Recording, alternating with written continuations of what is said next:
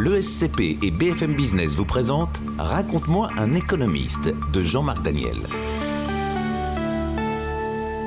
Épisode 2 Adam Smith, le père fondateur. Quiconque s'intéresse à l'économie, à la science économique, même s'il ne cherche pas à être un spécialiste très très au point, a forcément entendu parler d'Adam Smith. Adam Smith, c'est un personnage clé, souvent cité, souvent évoqué, en fait assez rarement lu.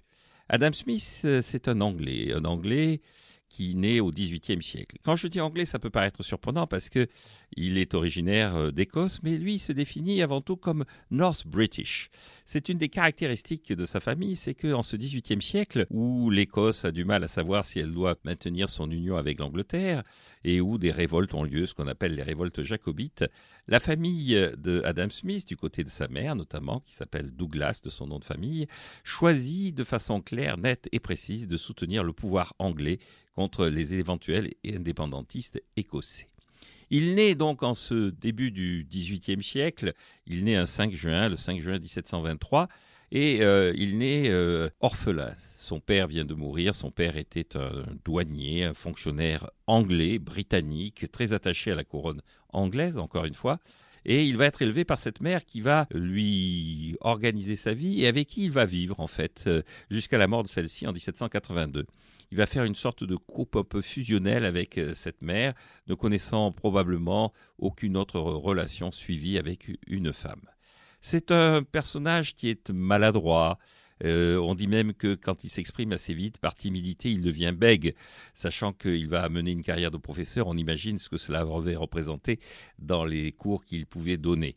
C'est un personnage qui physiquement est assez disgracieux. Il va d'ailleurs chercher à détruire tous les portraits que l'on peut faire de lui. C'est un personnage qui euh, ne sait pas très bien s'exprimer, ses phrases sont souvent assez incohérentes et son style écrit est assez lourd et très laborieux.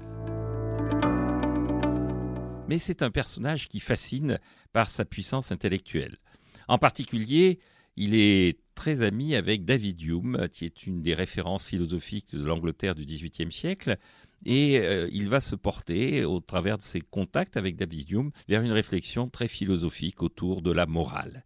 D'ailleurs, euh, ces cours qu'il enseigne à l'université de Glasgow sont des cours tournés vers euh, la religion, la morale, la philosophie, et sont résumés dans un livre qu'il va considérer comme étant son chef-d'œuvre, La théorie des sentiments moraux. Ce livre paraît en 1759, il est encore utilisé par le public, encore euh, lu, relu, cité dans les mémoires et dans les travaux de philosophie, d'autant plus qu'en français, il a été traduit par euh, Sophie de Condorcet, la femme du célèbre philosophe, et qui plus est, pour la petite anecdote, Sophie de Condorcet était aussi la sœur de Grouchy, et Grouchy, le maréchal, le général qui arrive trop tard à la bataille de Waterloo pour que Napoléon puisse l'emporter. Si nous revenons à Adam Smith, euh, ses travaux de philosophie, son enseignement de philosophie vont le conduire à faire ce qu'on appelle à l'époque, au XVIIIe siècle, un grand tour.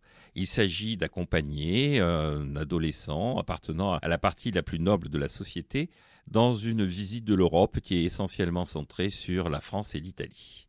Et c'est ainsi que Adam Smith dans les années 1760, se trouve en contact avec la France des Lumières. Il va d'ailleurs, euh, il est à Paris dans les années 1760, en 1766, et il va sympathiser avec euh, d'Alembert, qui va être un de ses amis, une de ses références.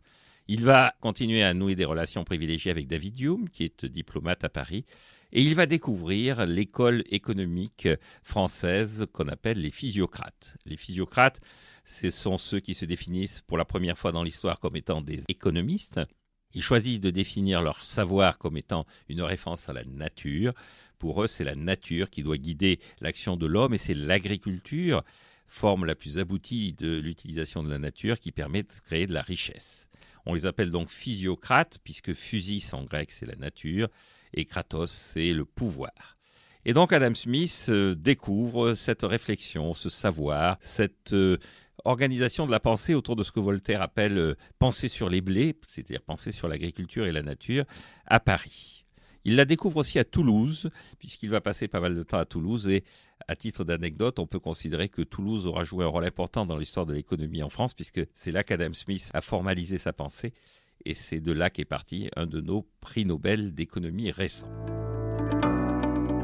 Quoi qu'il en soit, Adam Smith, euh, dans sa réflexion, va laisser euh, une trace au travers de la richesse des nations. Le livre paraît en 1776. C'est un livre, quand on le regarde et quand on le feuillette, c'est un livre qui est assez touffu, pour ne pas dire confus. Adam Smith y aborde de multiples sujets. Il y parle des raisons pour lesquelles Hannibal a perdu la deuxième guerre punique. Il explique pourquoi l'enseignement qu'il a suivi quand il était à Oxford était un enseignement qu'il trouvait assez médiocre par rapport à ce qu'il avait suivi quand il était dans les universités écossaises. Il s'interroge sur euh, les raisons pour lesquelles le sport est en train de détruire les capacités intellectuelles du Royaume-Uni. Et puis il y a la pensée économique. De cette pensée économique, on a retenu essentiellement l'idée de la main invisible. L'expression de main invisible n'apparaît dans le livre qu'une seule fois, et euh, elle est relativement anecdotique. En revanche, derrière la main invisible, cet équilibre de marché, il y a une idée qui est une idée qui est plus importante, qui est l'idée que sur le marché, les gens qui sont en présence échangent pour des raisons qui sont des raisons de satisfaction de leur intérêt. Adam Smith insiste, lorsqu'on va chez un boucher, chez un boulanger, chez un épicier, celui-ci va vous mettre à disposition du pain, de la viande ou de la bière, non pas parce que vous avez envie, non pas pour vous faire plaisir, non pas parce qu'il sent bien que vous avez faim, mais parce que vous allez mettre en face de l'argent. C'est-à-dire que s'il vous donne du pain, s'il vous vend du pain, c'est parce que c'est son intérêt. Il y a sur le marché la conjonction de deux intérêts, l'intérêt de l'acheteur et l'intérêt du vendeur. Et donc Adam Smith insiste là-dessus, la relation sociale, la relation humaine, la relation dans la société repose sur une organisation des intérêts. Avec cette idée sur le plan moral que les hommes sont égaux dans l'échange au travers de la définition de leur intérêt. Dans une société organisée de façon hiérarchique, dans une société organisée par la noblesse, par l'honneur, par la guerre, par la violence, il y a des gens qui dominent d'autres hommes il y a des hommes qui sont au-dessus des autres. Dans une société où s'organise le marché, sur ce marché en question, les gens sont égaux. Il y a celui qui vend, il sait ce qu'il vend, et il a un intérêt à vendre. Il y a celui qui achète, il sait ce qu'il achète, il a un intérêt à acheter. Et c'est ça qui va lancer et qui va faire le succès d'Adam Smith. Mais il y a deux idées importantes dans l'œuvre d'Adam Smith qui sont moins mises en avant et qui sont pourtant, à mon avis, tout aussi utiles. La première, c'est euh, la défense par-delà le marché de la concurrence et cette idée que l'État doit être un organisateur, mais que la relation humaine, la relation de travail, la relation internationale repose sur la concurrence. Néanmoins, il y a une petite erreur chez Adam Smith, c'est qu'il considère que, au travers de la concurrence, les pays vont se spécialiser dans la production sur laquelle ils sont les plus efficaces. Il parle d'avantages absolus. Concrètement, dit-il, le, Royaume-Uni produit de l'acier moins cher que la France et donc c'est lui qui va fabriquer l'acier de demain, les canons en particulier, mais aussi tous les produits qui tournent autour de la métallurgie. Et puis, la France, elle, a des coûts agricoles qui sont en dessous de ce que, ce que sont les coûts agricoles en Angleterre, et donc la France va se mettre à produire du blé. Mais il y a quelqu'un qui lui fait remarquer que peut-être que l'efficacité du paysan britannique va faire que, même sur le domaine agricole, l'Angleterre sera plus efficace que la France. Et il dit oui, mais dans ce cas-là, le Royaume-Uni fabriquera et l'acier et le blé.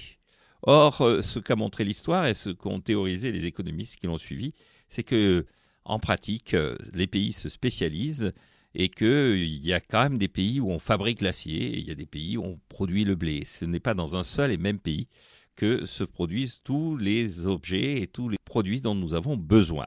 Mais quand on y regarde dans l'actualité, les craintes que l'on a pu avoir, les angoisses que l'on a pu avoir sur euh, la capacité de la Chine à dominer le monde, étaient dans la logique des avantages absolus d'Adam Smith.